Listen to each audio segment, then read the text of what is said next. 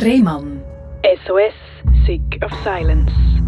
Herzlich willkommen bei SRF Virus, herzlich willkommen zu der Sendung Rehmann SOS Sick of Silence. Das ist die Sendung, wo wir über Sachen reden, wo viel zu wenig darüber geredet wird, und zwar unser Wohlbefinden. Wir vertrauen unserem Körper ja eigentlich immer, der funktioniert. Aber der eine oder andere macht mindestens einmal im Leben die Erfahrung, dass es eben nicht mehr so funktioniert, wie es sollte. Und man in Schwierigkeiten kommt. Und dann fragt man sich ja, was ist los? Wie kann ich mir helfen? Was gibt es für Möglichkeiten? Und man landet oft in einem Strudel von vielen Arztbesuchen und sucht einen Ausweg und findet ihn nicht. Und das hat Stefanie wahrscheinlich in jungen Jahren ähnlich erlebt, oder? Ja, genau. Ich sage immer so ein bisschen, dass ich mich zum Teil gefühlt habe wie bei der Folge von Dr. House. Mhm. Nur, dass der Dr. House krank war.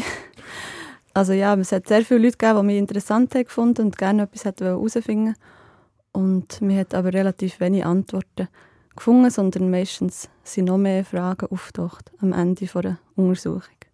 Angefangen genau. hat es ja mit 14 so einfach mit ein bisschen Knieweh, oder? Bis dahin war es relativ ein normales Leben, gewesen, kann man sagen. Ja, genau. Also ich bin ein gesundes Kind. Gewesen. Ich war immer gross, gewesen, schnell gewachsen. Und es hat immer geheißen, ich bin ein Gestabi und so und nicht so sportlich. Aber eigentlich nicht Schmerzen gehabt. Und erst in der Pubertät, als ich sehr viel und sehr schnell gewachsen bin, hat es dann geheißen, ja, das sind Wachstumsschmerzen und du hast es vergeht wieder. Und ja, sie sind aber nicht weggegangen. Genau. Gibt es nicht so klare Merkmale? Also, zum mal drauf kommen, äh, du hast die Diagnose Ehlers-Danlos-Syndrom, oder? Ja, so halb. Das ist einfach die Verdachtsdiagnose. Mhm. Genau, wir müssen ähm, eine Biopsie machen, eigentlich eine Genanalyse vor, und eine Analyse von Kollagenstruktur. Zum dritten erklären, was ist das Ehlers-Danlos-Syndrom, falls es genau. das wäre? Was wäre das? Also es ist eine Autoimmunerkrankung, das heißt, es ist angeboren und unheilbar. Es ist eine Störung im Aufbau von Kollagenstruktur. Das heißt, unser ganzes Bindegewebe besteht aus einer Kollagenstruktur und das Kollagen ist fehlerhaft angeordnet, wenn man das Ehlers-Danlos-Syndrom hat. Und das Kollagen ist überall im ganzen Körper. Wir haben überall Bindegewebe, also in allen Zähnen, in allen Muskeln, aber auch in allen Organen, zum Beispiel auch im Zahnfleisch oder in den Augen. Und das besteht aus Bindegewebe. Das heißt, es kann den ganzen Körper betreffen und es gibt verschiedene Formen vom Ehlers-Danlos-Syndrom. Es gibt zum Beispiel auch den Vaskulärtyp, das ist der Typ, der die Organe betrifft. Das heißt, es wird auch schnell mal lebensgefährlich, weil die Leute viel so Risse haben in den Organen oder zum Beispiel Aortarisse oder so. Und es gibt einen Typ, das ist der Hypermobiltyp, der sich vor allem durch eine Überbeweglichkeit auszeichnet. Und es gibt die ganz extremen Formen, das sind eher so die, die man als Schlangenmenschen kennt oder die, die ihre Haut so ganz weit aufziehen können, an der Hand oder so. Genau, aber es gibt natürlich ganz verschiedene Ausprägungen. Und mittlerweile ist es offiziell so, dass eigentlich das Hypermobilitätssyndrom, das ich als Diagnose habe, gilt eigentlich als mildere Form vom hypermobilen Ehlers-Danlos-Typ. Also so in dem ICD-Katalog, das ist der medizinische Katalog, wird es eigentlich nicht mehr unterschieden. Mhm. Genau. Du bist in dem Fall relativ beweglich, ist das richtig? Ja und nein. Ja. Ich bin von Grund auf eigentlich sehr überbeweglich, aber einfach mittlerweile auch Abnutzungserscheinungen und Versteifungen, so dass einzelne Gelenke mittlerweile eigentlich nicht mehr hypermobil, also überbeweglich sind.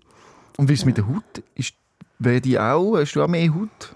Mehr Haut in dem Sinne habe ich eigentlich nicht wirklich. Ich habe einfach sehr so eine zarte Haut, also das heisst, mhm. ich habe schnell auch Verletzungen Haut und die Narbenbildung ist relativ schlecht. Also ich habe eher so wüste Narben und bekomme auch von kleineren Wunden Narben. Und die Wundheilung dauert auch länger. Und ich habe zum Beispiel im Zahnfleisch und in den Augen auch Auffälligkeiten. Aber halt eben nicht so da die Gummihaut so ja. weit kann ziehen dass man es wirklich sehen auf den ersten Blick. Genau. Das, was wir hier gemacht haben, ist eigentlich das, was du als 14-Jährige erlebt hast. Man hat ein bisschen herausfinden, was ist denn genau, oder? Mhm. Was ist für eine Diagnose, wie können wir es benennen? Aber vor allem die Frage, die wir uns hier stellen in dem Podcast, ist, wie ist es mit so etwas müssen zu leben, oder? Wenn man 14 ist, Pubertät kommt in die Jugend und man will so überall dabei sein und dann hat man so Knieweh. Mhm. Wie hast du das dort erlebt? Ja, irgendwie rechnet man nicht mit dem, weil es tut vielleicht mal etwas weh und dann sagen alle Leute, ja, mir hat auch schon mal etwas weh oder eben, du wachst jetzt gerade viel, das vergeht dann wieder und man denkt, ja, es, es geht wieder vorbei. Und das kann relativ ein langer Prozess sein und man hat das Gefühl, es geht dann wieder vorbei und es ist bei mir recht lang gegangen, und ich dann gemerkt habe, es geht jetzt einfach nicht wieder vorbei. Wenn die Knieschmerzen müsstest beschreiben, was sind das für ja. Knieschmerzen? Also es waren Schmerzen, die eigentlich permanent da waren. Es war so ein stechender Schmerz. Und mir ist ja die Knäuscheibe relativ häufig rausgespickt und aber Ui. selber wieder rein. Und es ist halt auch so ein ganz spezieller Schmerz, wenn das Gelenk eigentlich ähm, auskugelt oder rausgeht. Was ist das heute noch? Im Knie passiert es eigentlich nicht mehr, aber es ist mir zum Beispiel auch schon die Schulter ausgekugelt. Und Mm. bis jetzt zum Glück immer wieder selber wieder zurück. Genau. Mhm. Das sind ja dann mehr so stechende Schmerzen, sehr ein heftiger Schmerz. Und das andere, ja, es sind eher chronische Schmerzen geworden, wo, wo einfach bei der Bewegung, aber zum Teil auch in Ruhe ähm, eigentlich Schmerzen gemacht genau. Und gleichzeitig hat es wie nicht so dürfen sein. Also eben, ich war sonst gesund gewesen und es hat immer geheißen, ja, schon mal vom Wachstum. Und ich bin auch ein bisschen so aufgewachsen, dass eigentlich man lieber nichts hatte und nichts hat gewusst, dass man etwas hat. Und dann habe ich zum Teil auch heimlich ähm, Schmerzmittel genommen, dass ich überhaupt so aufstehen konnte. Heimlich, Ja. wie muss man sich das vorstellen? Also ich bin einfach am Morgen früh aufgestanden und habe, ähm, also ich zum Beispiel, also ich habe natürlich noch mal Sachen gehabt, die man nicht, wo man ohne Rezept hätte können kaufen und dann habe ich Schmerzmittel genommen und bin nochmal eine Stunde liegen und bin dann aufgestanden und dann ist es ein bisschen besser gegangen und dann habe ich eigentlich, ja, oder Also die ist selber in Alltag Apotheke geholt, irgendwie Ja, Dafogan oder so. genau, Ja. genau. Ja. Weil, ja, Das hast du dich auch ein bisschen geschämt für deinen Schmerz? Ja, eben, weil so immer geheißen, ja, das ist vom Wachstum und das haben doch alle Mhm. klein und uns tut ja auch mal etwas weh und du kannst ja alles machen, hat es immer geheißen. Also ich hatte nicht so Einschränkungen, gehabt, dass ich viele Sachen nicht mehr machen konnte. Und da hat man gedacht, das kann ja nicht so schlimm sein. Also muss man sich das vorstellen, wie so ein ständiges Seitenstechen oder so, dass man es so nachvollziehen kann, vom Schmerz. Ja, ist natürlich noch schwierig, weil Schmerz ist ja so etwas Individuelles. Wir wissen nicht, wie die anderen Leute Schmerz empfinden. Ja, ich bin mir auch ein bisschen vorgekommen wie jemand Älteres, der so eine Arthroseknie hat. Mhm. Aber ich weiß natürlich nicht, wie sich das für, für die Personen anfühlt. Aber es ist wirklich so, ähm, ja, immer ein bisschen da gewesen. Und auch zum Beispiel, wenn ich sitze, wenn ich Beine angezogen hatte oder so, dann hat es ähm, weh da, genau. Aber hat sich das nie jemand angeschaut, irgendein Chirurg? Mal, also zuerst mal zum Hausarzt und dann hatte ich Physio gehabt, und dann hat man vor allem Muskelaufbau gemacht und gemerkt, eben, es ist alles so ein bisschen instabil, das hat man schon dann gemerkt und probiert so Gleichgewichtsübungen zu machen. Und dann habe ich rechte Muskeln bekommen dabei, aber eigentlich gleich viel Schmerzen gehabt. Mhm.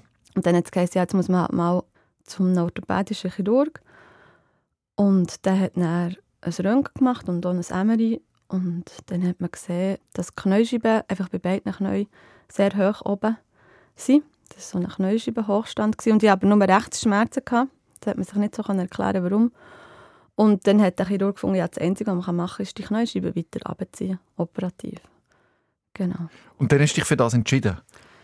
Ja, nach längerem habe ich, also wir haben nochmal Physio gemacht, verschiedene Sachen Physio ausprobiert und mm, ja. Wenn du nach- sagst Physio, wie viel Aufwand ist das gewesen? So einmal in der Woche, eine Stunde oder wie, wie oft hast du Physio gemacht? Ja, also ich bin meistens einfach so eine äh, Einsitzung, geht so 20 Minuten, also nur so einseitig gegangen, Mhm. bis zu zweimal in der Woche. Und bin zum Teil auch noch so in der Physio selber in einem Fitness gewesen, wo, ich noch Übungen habe gemacht dort und Übungen daheim zum Teil bis täglich, genau. Aber braucht jetzt nicht wirklich etwas. Also die Knie, Knieweh sind bis von 14 bis 17 eigentlich da gewesen. Genau, genau. Also ich habe schon gemerkt, dass alles ein bisschen stabiler wird und, und so, aber die Schmerzen sind da gewesen und die Luxationen auch immer noch. Also die Kniescheibe ist immer noch rausgesprungen.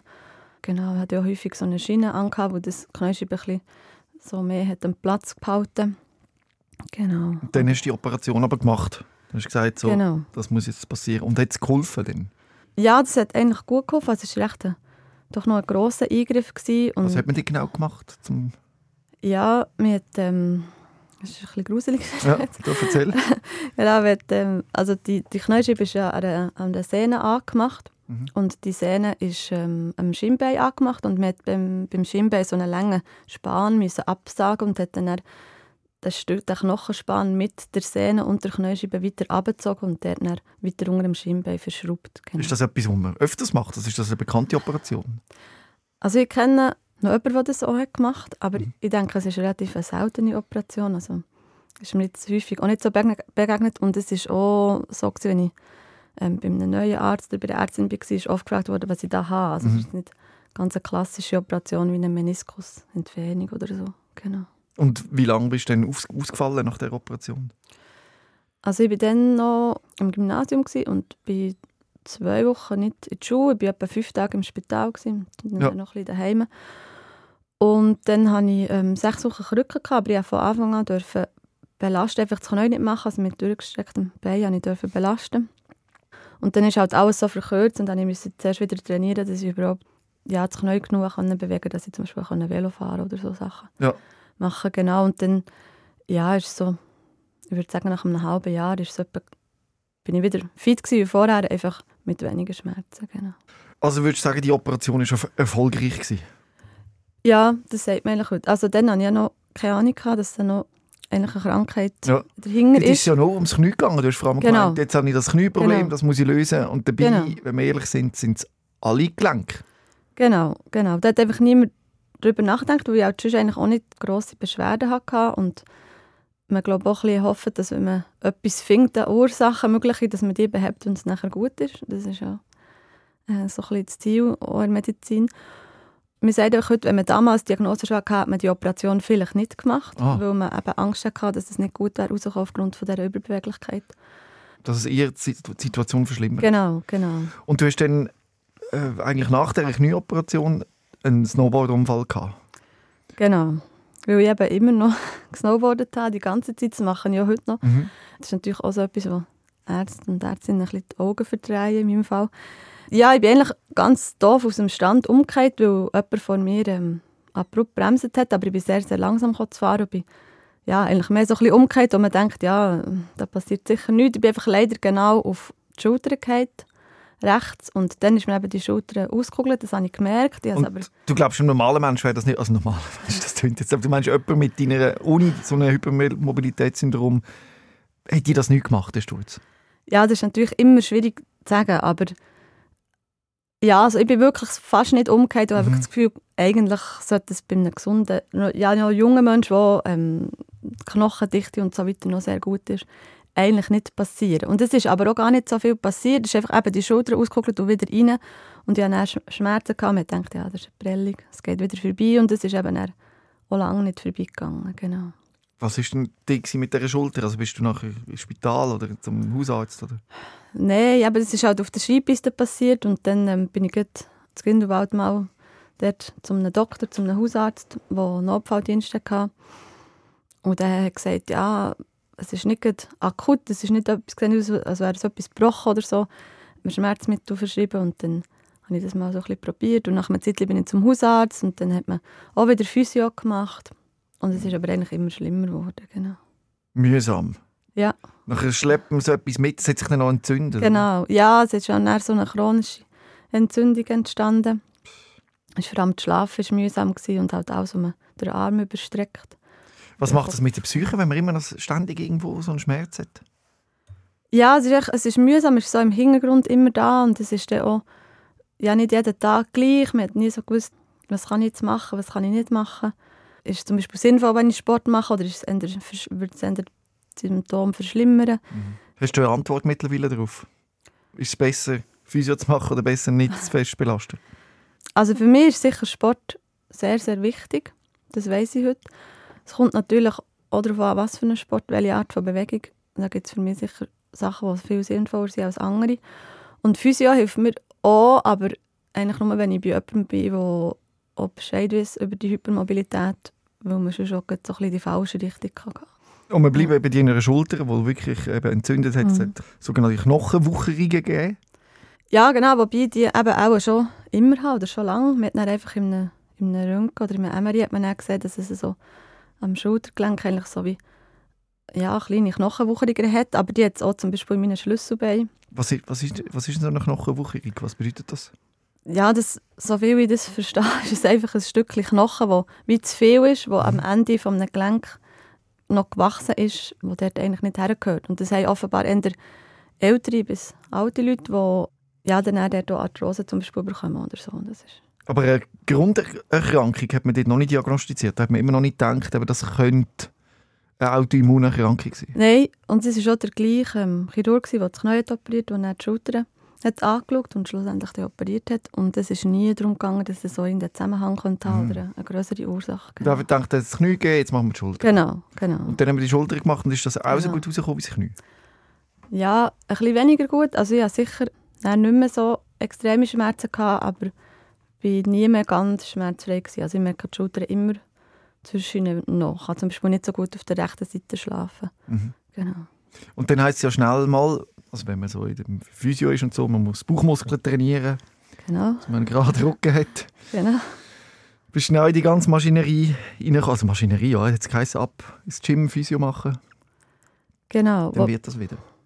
ja, ja, genau. Das ist dann vor allem dann noch gekommen, als ich dann später Rückenweh bekommen Bei Schulter hat man viel noch so, so eine Druckpunktmassage gemacht in der Physio, die sehr, sehr schmerzhaft ist. Also wirklich lokal an der Schulter. Genau, das hat mir einfach vor allem weh aber ich habe das Gefühl gehabt, es bringt eigentlich gar nicht so viel. Oder es bringt nichts. Mhm. Also kann man eigentlich sagen, du hast, seit du 14 bist, irgendwo immer irgendetwas Ja, mitgezogen. ja, eigentlich schon. Und man redet ja den Namen von dem Glas, das halb voll ist. Wenn man immer so einen Grundschmerz hat, Mhm. dann hat man schon eine Belastung, oder? Und dann mag es dann aber nicht mehr so viel mehr verleiden, dass man in eine Überforderung geht. Ja, ich sehe so wie beide Seiten, also ich sehe das auf jeden Fall auch so. Und gleichzeitig habe ich das Gefühl, man gewöhnt sich einfach auch so daran, dass da irgendwie irgendwo ein Schmerz rum ist und man kann vielleicht auch mehr tolerieren als, als jemand, der jetzt normalerweise keine Schmerzen hat. Also, Mhm. Aber du hast schon viel müssen okay. aushalten. Eben, da sind dann Hüftschmerzen dazugekommen, Rückenschmerzen und es hat zum Teil eben auch schon fast den Schnauf abgeschnürt. genau, genau. Ja, und gleich habe ich lange so das Gefühl gehabt, ja, es ist ja normal, dass alle haben auch etwas oder allen tut mal etwas weh und eigentlich lange selber auch nicht gesehen, dass es wahrscheinlich eine größere Ursache gibt. Erst als ich eben dann 2012 so sehr starke Rückenschmerzen bekommen und eben so häufige Vorfälle mit dem eingeklemmten Rippe, was mir eben der Schnauf hat abgenüht und so, habe ich plötzlich das Gefühl gehabt, irgendetwas passiert in meinem Körper und es ist mehr als eben nur die einzelnen Symptome, sondern es gibt eine zusammenhängende Ursache. Genau. Hat man das nicht dann spätestens dann müssen klar erkennen Weil wenn ich das so höre, sind das ganz klare Anzeichen Ja. von eben so einem Hypermobilitätssyndrom.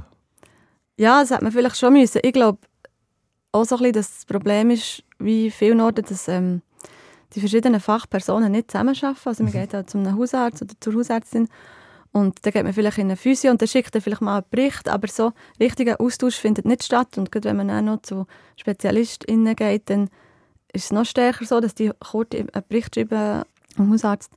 Aber ähm, ja, es tut dann niemand zusammen weiterdenken oder so. Mhm. Und dann versucht man möglichst eine Antwort zu finden, dass das abgeschlossen ist und Patientin nachher wieder heim kann. Richtig. Und Spezialisten probieren meistens dort eine Antwort zu finden, wo sie drin Spezialist sind. Genau, genau. Ja. Ja. Haben vielleicht zum, also viele, die ich begegnet bin, haben das wissen auch gar nicht. Also viele haben selber das Ehlers-Danlos-Syndrom zum Beispiel nicht kennt. Und auch, dass die Hypermobilität, ähm, dass das gibt, wissen wahrscheinlich die meisten MedizinerInnen, aber dass es so krankhaft kann sein, wissen auch nicht alle. Also. Und das ist wichtig, Ja. dass wir eben heute genau die Aufklärung machen. Mhm. Dein Hausarzt damals hat eben in alle Richtungen abgeklärt, in der Hoffnung, Genau.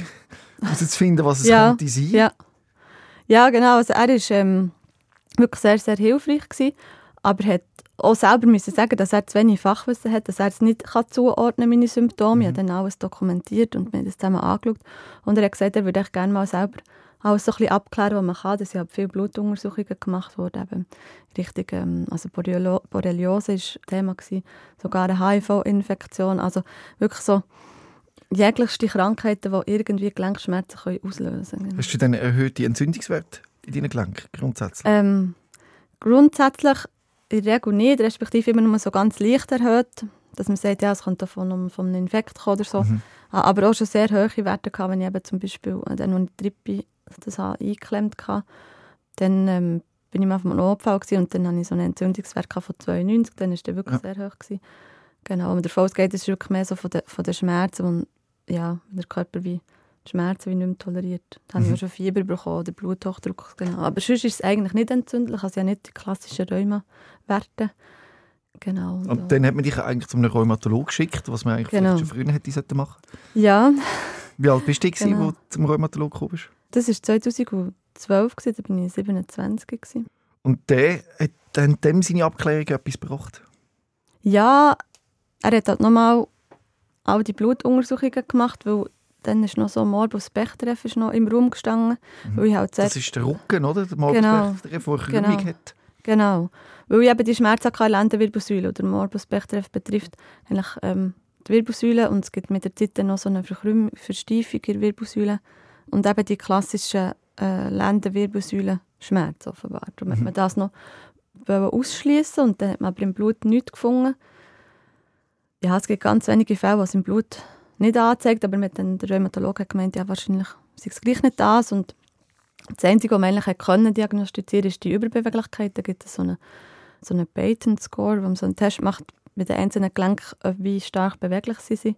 Und wenn man dort eine gewisse Punktzahl erreicht, dann gilt man als überbeweglich. Aber das ist per se noch keine Diagnose, weil es gibt auch Leute, die überbeweglich sind, aber keine Krankheitssymptome haben. Genau. Aber du hast bei dem Biden-Score wirklich 8, 8 bis fast 9 von 9 ab. Genau, genau. Bei beiden nach neu ist, so ein bisschen, ist es so ein bisschen in Grenze gewesen, ähm, ob die überbeweglich sind oder nicht, aber Handgelenk und Fußgelenk und so mit den Händen am Boden runter und so, das ist alles, äh, das habe ich alles erfüllt. genau. Und richtig deprimierend, was dann der Rheumatologe gesagt hat, und zwar, ja, man, können, man kann nichts machen. Genau, genau. Kann Ähm, nicht annehmen oder so etwas. Genau, nein, er hat gesagt, ich kann ja, oder ich bin ja jetzt vor allem froh, dass eben nicht eine rheumatische Krankheit rauskommt, nichts Entzündliches. Mhm. Und ähm, im Moment habe ich auch noch das Gefühl, ja, eigentlich bin ich froh, aber als ich mir das nachher überlegt habe, habe ich gemerkt, ja, nein, eigentlich nicht, weil da hat man wenn ich jetzt Rheuma hatte oder ähm, Polyarthritis oder so, hat man vielleicht etwas machen können. Es hat Medikamente gegeben, die relativ erforscht sind. Und so bin ich heimgeschickt worden und er hat gesagt, ja, ich soll Sport machen und mehr Bewegung, aber ich habe nichts Extremes und ja, dann ging das schon. Und das war aber am Ende von einer Geschichte, wo ich sehr, sehr starke Schmerzen hatte. Also was eigentlich nicht gegangen ist, oder? beschreiben, starke Schmerzen, dass man es eben nochmal probieren nachvollziehen. Mhm. Wie würdest du es beschreiben und wo haben die Schmerzen stattgefunden? Ja, also die, es ist dann, sind dann vor allem die Schmerzen in der Lendenwirbelsäule, die so plötzlich eigentlich an einem Tag auftreten waren, als ich im Physio war, so eine Bauchmuskelmaschine. Wo man einfach hat gedacht, ja, das ist vielleicht ein Hexenschuss oder irgendwie so etwas. Und es ist einfach nicht mehr weggegangen. Also es war ähm, im Iliosakralgelenk. Ich hatte vor allem Schmerzen beim Liegen und beim Sitzen. Ich habe dann auch schlecht geschlafen. Und dann bin ich selbstständig, gewesen, hatte ein Geschäft ähm, für Cake Design und bin halt viel auf der Beine, viel gestanden und mit der Zeit habe ich wirklich fast nicht mehr ausgehalten beim Arbeiten. Und mir dann gar nicht gewusst, was es ist. Also ich habe dann, dann zum Beispiel auch keinen Sport mehr gemacht, weil man hat gesagt, ja, man weiß nicht genau, ist es eine Verletzung oder so, sollte man es gescheiter ruhig halten. Und durch das ist es eigentlich noch schlimmer geworden, genau. Aber da landet man doch auch mal schnell bei Schmerzmitteln, oder? Du hast das früher heimlich genommen, schon als 14-Jährige.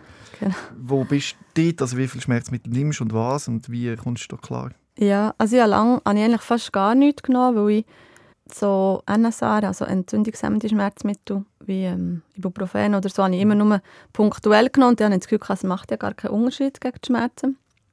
Und dann habe ich eigentlich nichts genommen und habe so zwei Reservemedikamente. Das eine ist ähm, Sirdalut, das ist eigentlich ein Muskelentspanner, den vor allem Epilepsie-PatientInnen nehmen. Ähm, und das andere ist Oxynorm, das ist ein starkes Opiat. Das habe ich bekommen, weil ich mal so Rückenweh hatte, dass ich mit der Ambulanz halt auf einen Notfall musste, weil ich einfach nicht mehr aufstehen konnte und daheim am Boden gelegen. Dass man das eigentlich kann verhindern kann, weil wenn ich auf einen Notfall komme, bringt es eigentlich nichts, dann wird das MRI gemacht und man versucht wieder irgendeine Verletzung zu finden, die ja nicht existiert. Ja, dass ich wie im Notfall könnte so etwas nehmen und nachher in eine Physio könnte oder zum Chiro für mich wieder so weit zu richten, dass ich mich wieder bewegen kann.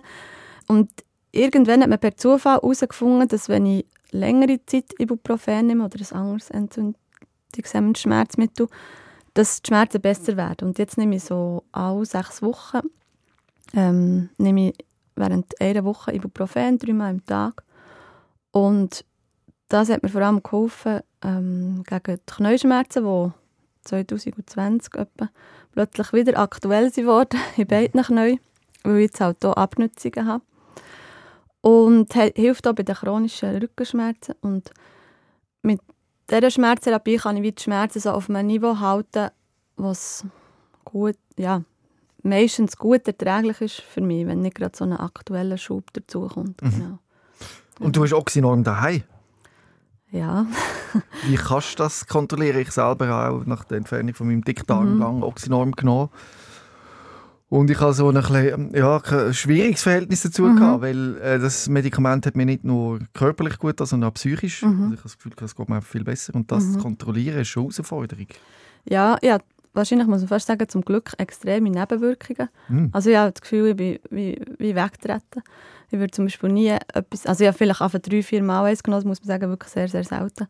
Aber ich kann zum Beispiel nicht mehr arbeiten oder ich kann, würde auch nicht zu den Kindern schauen, wenn ich ein Oxynorm genommen habe. Also darum ist es für mich wirklich, also ja, eher Angst davor. Ist gut, ja. Genau, genau. Mhm. Und das, ähm, ja, darum traue ich mir das zu, einfach wirklich so, der Hausarzt hat mir wirklich einfach so ganz, ich glaube, fünf, sechs Tabletten heimgegeben. Okay. Genau. Das daheim zu haben, halt, ohne dass ich es nehme. Genau. Das ja. wäre dann für den Notfall zum Einsetzen. Und das ist schon Genau. mal, wie oft ist das passiert? Also es ist ähm, passiert, dann, als ich eben den, den Rückenvorfall Mhm. hatte. Das war 2017. gewesen. Nach der Geburt von meinem Sohn ähm, habe ich eins müssen. Seither, glaube noch zweimal. Genau. Ja. Jeweils eine Tablette. Also, Ja. genau.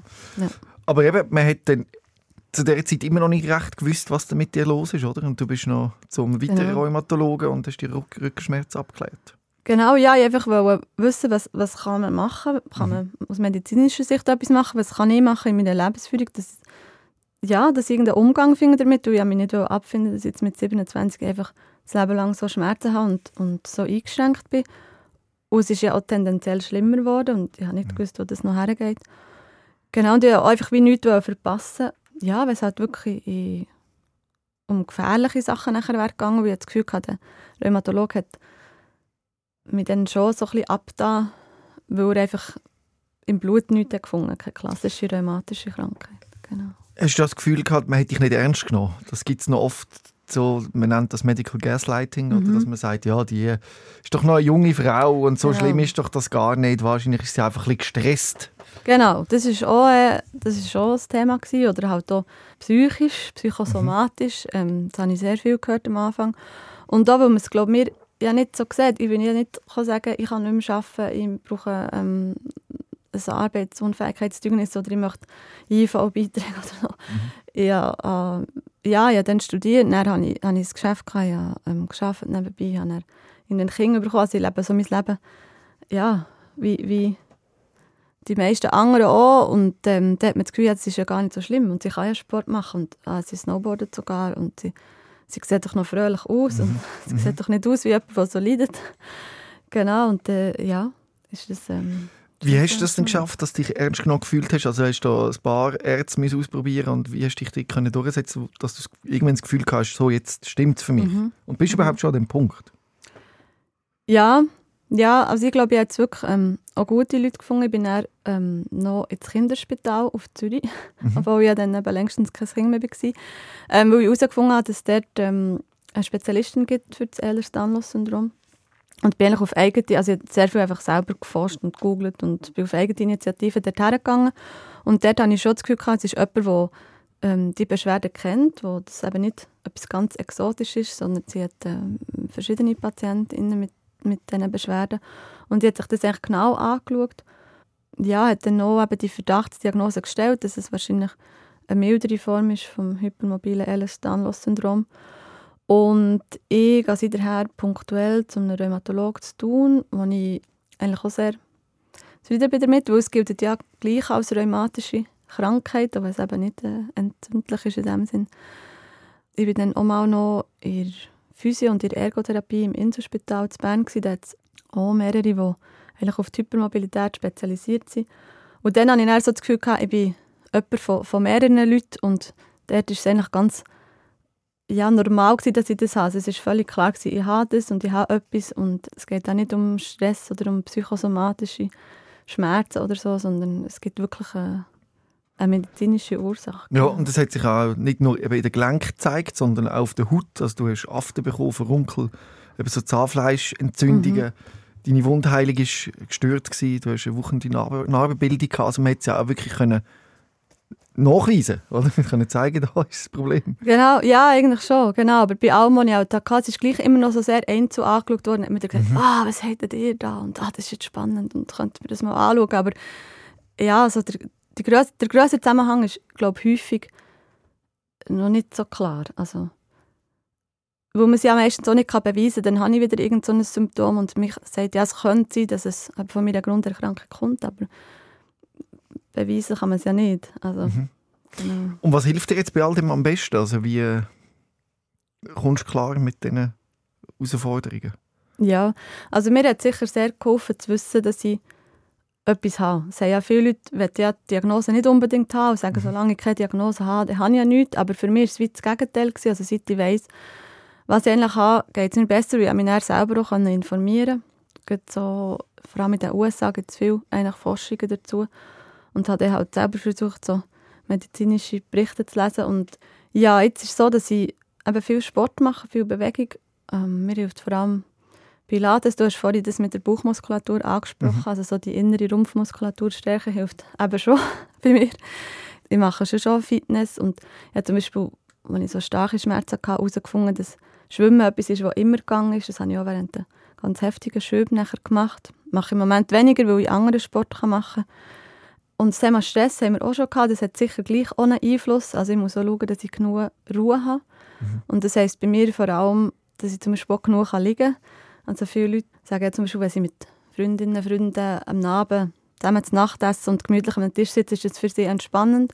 Und für mich ist das aber eigentlich anstrengend, mhm. körperlich, weil eben sitzen ist sehr unangenehm. Also darum ist wirklich keine Woche ablegen oder so. Ist muss auch schauen, dass ich irgendwie Zeit finde im Alltag. Das hilft mir auch sehr. Mhm. Genau, ja. Stossest du auf Verständnis von deinem Umfeld?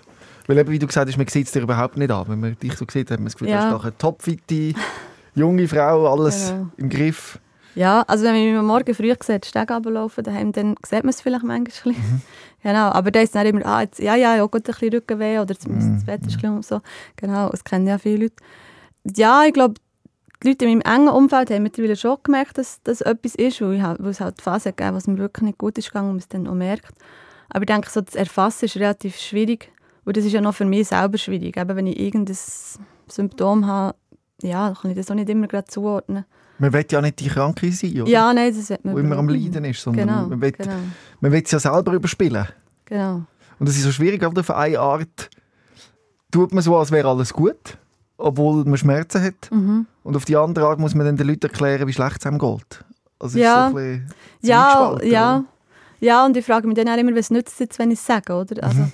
ähm, genau, ich bin zum Beispiel vor kurzem so auf einem Städtetrip mit zwei guten Freundinnen, die mich schon lange kennen und auch wissen, was ich habe. Und ich wusste, das ist etwas sehr anstrengend für mich. Da ist man viel äh, zu Fuß unterwegs und hat vielleicht noch einen Rucksack und, und ja, hat einfach zu wenig Erholung. Und ich habe schon gewusst, ich werde dann Schmerz haben und habe mich mit dem auch arrangieren und dann sind wir am Tag weitergelaufen und dann ähm, habe ich dann im, im Bus schlussendlich habe ich dann eben Ibuprofen genommen. Und das haben sie natürlich gemerkt, haben sie gesagt, ah, du musst doch sagen, wenn du Schmerzen hast und du musst doch, mhm. wir können ja dann heim und wir könnten, hätten ja eine Pause machen aber das wird ja dann auch nicht, also es ist dann immer so schwierig, man will ja nicht die sein, die er sagt, ähm, ich kann jetzt auch nicht mitmachen. Mhm. So. Genau. Sich mit dieser Rolle müssen mhm. auseinandersetzen und wie viel Energie steckst du eigentlich jeden Tag in diese Erkrankung? Das habe ich mir auch schon überlegt. Das ist noch schwierig zu sagen, weil einerseits habe ich so das Gefühl, ja eigentlich nicht, weil es ist ja einfach so da und ich habe jetzt mhm. nicht zum Beispiel Hilfsmittel oder so wie, wie andere Leute. Da muss eben auch nicht viel Medikamente nehmen, aber ich glaube, es, ist, es braucht einfach permanent Energie, weil es immer irgendwo da ist. Also, ja. Und das andere ist auch, man gewöhnt sich eben lustigerweise mhm. auch noch relativ viel, also auch an schlechte Umstände. Man nimmt dann den Schmerz so hin und empfindet das eigentlich als normal, weil man genau. weiß gar nicht, wie es wäre ohne. Also das, das ja. Wie ein ins Vergessen geht. Genau.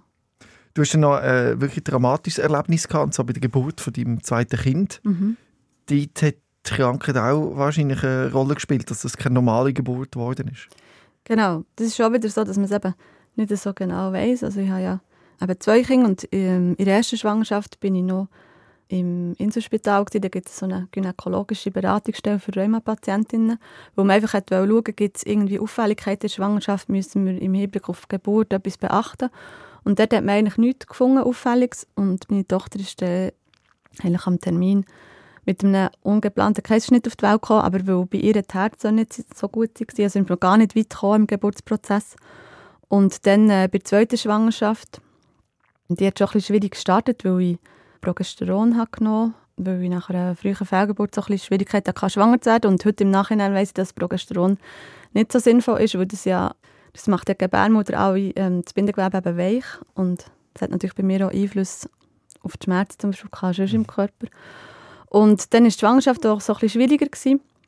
Haben wir aber sehr ja, eine natürliche Geburt gewünscht, nach dem ersten Kaiserschnitt. Und wir sind auch sehr weit gekommen. Allerdings hatte ich extrem früh schon Presswehe mit sehr, sehr starken Schmerzen, wo man sich eben nicht so erklär können erklären wieso ich jetzt die Presswehe schon habe. Ja. Mein Sohn hat es aber sehr gut verleiden, denn also seine Herzen und so sind immer super gewesen. Darum hat man recht lange probiert. Ja, was eigentlich ganz kurz vor der Geburt ist, hat man gemerkt, ja, er kann nicht durch den Geburtskanal. Und meine Hebamme und meine Gynäkologin haben nachher gesagt, ja, sie haben jetzt gemerkt, dass äh, mein Becken, also der Beckenknochen so wie nach innen gekippt ist und ja noch eigentlich ein Hochkreuz in der Lendenwirbelsäule, also so wie die Wirbelsäule, genau, die Wirbelsäule kommt gegen innen im Bauchraum und das Becken auch und durch das ähm, ist es einfach dort zu eng und ja, es passt eigentlich gar kein Kind durch und das ist wahrscheinlich auch der Grund, wieso dass ich so früh Presswehen hatte, weil es eben dann einfach am falschen Ort hergedrückt hat. Dann hat man noch einen Kaiserschnitt gemacht, sehr, sehr spät. Wir dann müssen so einen T-Schnitt machen, das heisst, wir hat nicht nur horizontal geöffnet, sondern ähm, noch einen Längsschnitt müssen machen in der, in der Gebärmutter, für das Kind rauszuholen. Ich weiss einfach, dass meine Gynäkologin zur Hebamme gesagt hat, ja, sie sind sich nicht ganz sicher, ob sie ein Rissli haben gesehen in der Gebärmutter, sie soll mich mal ein bisschen stärker beobachten. Und dann bin ich noch so in ein Überwachungszimmer gekommen. Das ist mir aber gut gegangen, ich hatte schon meinen Sohn bei mir, kann auch schon stillen. Ich war aber noch einfach an der Maschine und geschaut, ob ähm, Puls und Blutdruck und so gut ist. Und dann weiss ich, dass meine Hebamme plötzlich so gesagt geht es dir gut? Und dann habe ich gesagt, ja, es geht mir gut. Und dann habe ich aber so eine Uhr gesehen vor mir und dann habe ich plötzlich gemerkt, ich kann die Uhr gar nicht mehr lesen, es verschwimmt alles. Und er hat das gesagt und im nächsten Moment ist es mir schon extrem sturm geworden und schwindelig. Genau, und dann ist es plötzlich sehr hektisch geworden. Hast du Blut verloren? Ja, ähm, das hat man nicht sofort gemerkt, aber ähm, ich habe einen sehr hohen Puls bekommen und meine Hebamme hat wahrscheinlich nicht mehr gewusst, was es sein könnte. Mhm. Und sie hat dann meine Gebärmutter zusammengedrückt und dann habe ich gemerkt, dass so etwas Warmes aus mir rauskommt und dann habe ich schon gemerkt, das ist jetzt nicht gut. Und dann war es Blut und das ist dann ähm, gewogen worden und dann hat man gesehen, dass es etwa ein Kilo ist. Also ein Liter Blut habe ich eigentlich so sofort verloren auf einmal.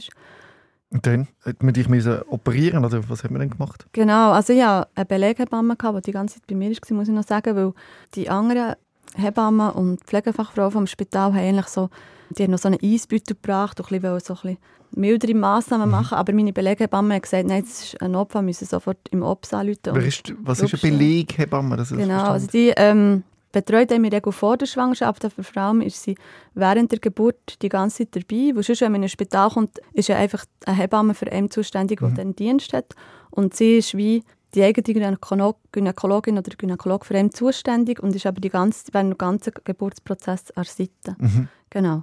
Und sie hat klar erkannt, da lange Eisbeutel nicht mehr, da genau. muss man jetzt richtig genau. etwas machen. Genau. Sie hat veranlasst, dass man sofort den Operationssaal informiert hat und auch Blut und Plasma hat bestellt. Und wie ist das denn gegangen? Ja, ich bin dann in, in den Operationstrakt gebracht worden. Das Extremste für mich war, dass man meinen Sohn natürlich sehr schnell wegnehmen musste. Mhm. Und der bei seinem Vater so auf die Brust gelegt und, und ich einfach bin weggekommen. Und ich habe vor allem sehr Angst gehabt, dass meine, meine Tochter gesagt und die war schon unterwegs mit den Großeltern ins Spital, für, für einen Bruder zu schauen. Und mhm. ähm, zum Glück haben sie mich gerade nicht gesehen. Ja, ich hatte dann schon sehr, sehr ähm, Schwierigkeiten gehabt beim, beim Schnaufen, also habe fast keine Luft mehr bekommen. Und habe halt auch so die Panik gemerkt beim Spitalpersonal. Das war schon fast das Schlimmste für mich. Ich dachte, ja, die haben ja dauernd so Not Notfälle. Aber wenn man dann merkt, dass so der Anästhesist selber Angst hat, dann das ist mir sehr eingefahren. Und mhm. ich habe eine Vollnarkose bekommen, von der hatte ich auch sehr Angst gehabt. Und dann habe gesagt, ich habe Angst, dass ich nicht mehr aufwache. Mhm. Dann haben sie mich dann versucht zu beruhigen und haben wirklich so auf mich eingeredet, es kommt alles wieder gut. Aber ja, sie haben mir die Angst nicht so nehmen genau. Und dann hat man aber mich operiert und ich bin dann aufgewacht auf der Intensivstation und ich bin echt davon ausgegangen, dass man mir die Gebärmutter entfernt hat, weil ich gar nicht gewusst dass es andere Möglichkeiten gibt in so einem Vorfall. Das war aber dann nicht der Fall, sondern man die Gebärmutter so wie eine Art Netz einwickeln, für einfach die sehr stark zusammenzuhaben, dass äh, die Blutung hat so kann gestoppt werden. Und dann bin ich ganz engmaschig überwacht worden und genau, es ist aber dann Blutung hat nachher äh, ziemlich gestoppt. Genau. Mhm. Ja. Und eben der Zusammenhang mit dem Hypermobilitätssyndrom, ist der gesichert? Das kann man sagen, doch, das ist eigentlich der Grund, dass das passiert ist? Nein, das ist nicht gesichert, weil es ist, also so eine, so eine Uterusatonie, so eine starke Blutung ist sozusagen eine normale Geburtskomplikation, auch wenn es relativ selten passiert und noch seltener in diesem Ausmaß.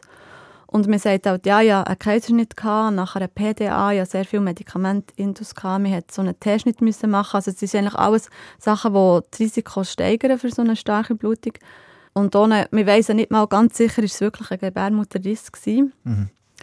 Darum sind das ähm, Mutmaßungen und mir sagt, also Fachpersonen sind ein bisschen vorsichtig oder sagen entweder, ja, wahrscheinlich ist es einfach eine normale Komplikation, weil das natürlich ein bisschen beruhigender ist, denke ich, als wenn man denkt, das kommt jetzt von Hypermobilität. Weil dann könnte es ja jederzeit in irgendeinem Organ wieder passieren. Wie mit dem Knie, mit den Schultern, mit dem Genau. Zahnfleisch, Augen, Gebärmutter, das ist alles vielleicht Genau, einzeln zu begutachten. genau. Aber es ist wahrscheinlich eben mehr, und zwar etwas Grosses und Ganzes. Ja, also ich denke es schon. Ja. Und ist die Aufklärung in diesem Bereich wichtig, weil du hast äh, vorher auch nicht gross von dieser Erkrankung gehört, oder?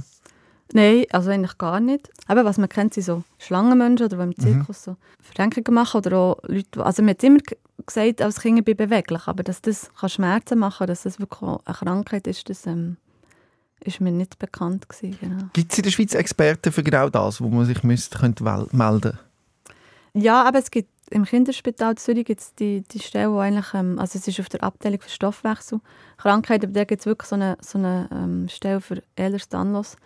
Patientinnen, ich habe jetzt nur gesehen, dass es jetzt nochmal neu ähm, am Unispital Zürich eine Ärztin gibt, Mhm. die ich aber persönlich nicht kenne. Ja, und ich denke, sonst ist es ein bisschen so, dass es ähm, ja, kann bereichen, dass man eben zum Beispiel einen Rheumatologen oder eine Rheumatologin hat, die sich, wo bereit ist, sich mit dem auseinanderzusetzen.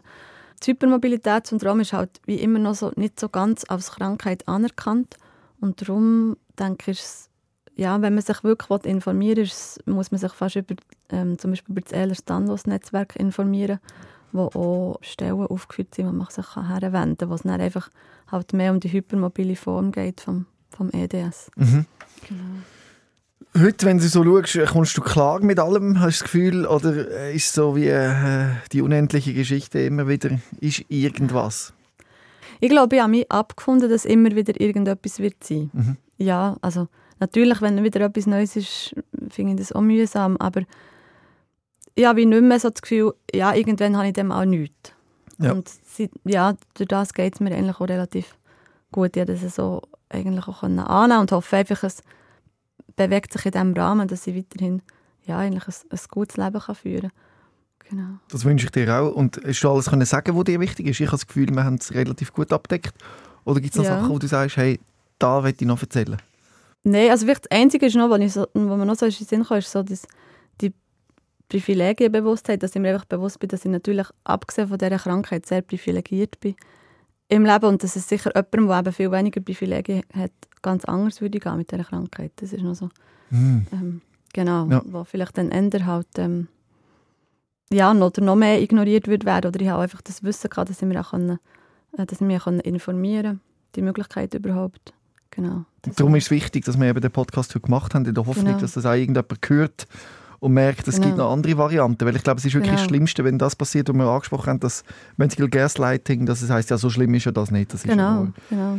Ja, und auch, dass man einfach den Respekt immer noch hat vor den, vor den Weisskittel und wenn einem ein Mediziner und Medizinerin eine Diagnose gibt oder sagt, es ist gar nichts, dass man das dann auch glaubt, auf einmal. Man muss sich irgendwie auch darauf verlassen, aber dass man sich auch dafür hat, eine Zweitmeinung einzuholen oder nochmal wirklich nachzufragen und, und zu insistieren, dass man muss muss. Ja. Genau. Eigenverantwortung übernehmen, das ist bei dieser Sache, glaube ich, ganz wichtig. Mhm, mhm. Oder sich Hilfe holen, wenn man, wenn man die nicht kann übernehmen kann. Genau. Ich danke dir recht herzlich, Stefanie, dass du da bist und deine Geschichte erzählt hast. Wenn jetzt jemand zugelassen hat, der findet, doch, äh, ich würde meine Geschichte auch gerne erzählen, dann schreib mir ein Mail an robin.rehmann.srf.ch Und Stefanie, du hast am Anfang, als wir uns getroffen haben, so gesagt, ja, du weißt gar nicht, du bist nicht sicher gewesen, ob deine Geschichte überhaupt genug schlimm ist oder zu wenig belastend im Verhältnis. Und das finde ich so lustig, dass alle ihre eigene Erkrankung immer so abspielen. Mhm. Weil man es vielleicht nicht will wahrhaben. Kann das sein? Ich weiß es nicht. Ja, vielleicht auch, weil man das Gefühl hat, man hat ein, bisschen ein grosses Ego oder man nimmt es auch wichtig, wenn man, wenn man sagt, man hat etwas. Also, Mhm. Und es kommt einem immer jemand in den Sinn, was es noch schlimmer hat. Oder ja, man findet, ja, ich habe es doch so gut und so viel im Leben ist doch schön, ich darf doch jetzt nicht jammern. Ich glaube, das ist, Mhm. ich habe das Gefühl, das ist manchmal auch ein bisschen eine schweizerische Eigenheit. Ja. Ja. das nicht dürfen jammern und, und ähm, ja, müssen, müssen zufrieden sein mit dem, was man hat oder so. Und ich bin ja mit sehr vielen Sachen zufrieden, aber ich glaube, man darf auch ja, mal sagen, es geht mir echt nicht gut. Du hast Ja. da überhaupt nicht gejammert. Das war stark, gewesen, was du gemacht hast. Das ist noch wichtig. Und alle, die wollen bei mir vorbeikommen, sei es zum Jammern oder eben zum stark sein, äh, kommen vorbei robin.rehmann.srf.ch. Danke vielmals, Stefanie, dass du da gewesen bist. Ja, merci vielmals, dass ich kommen Rehmann. SOS, Sick of Silence.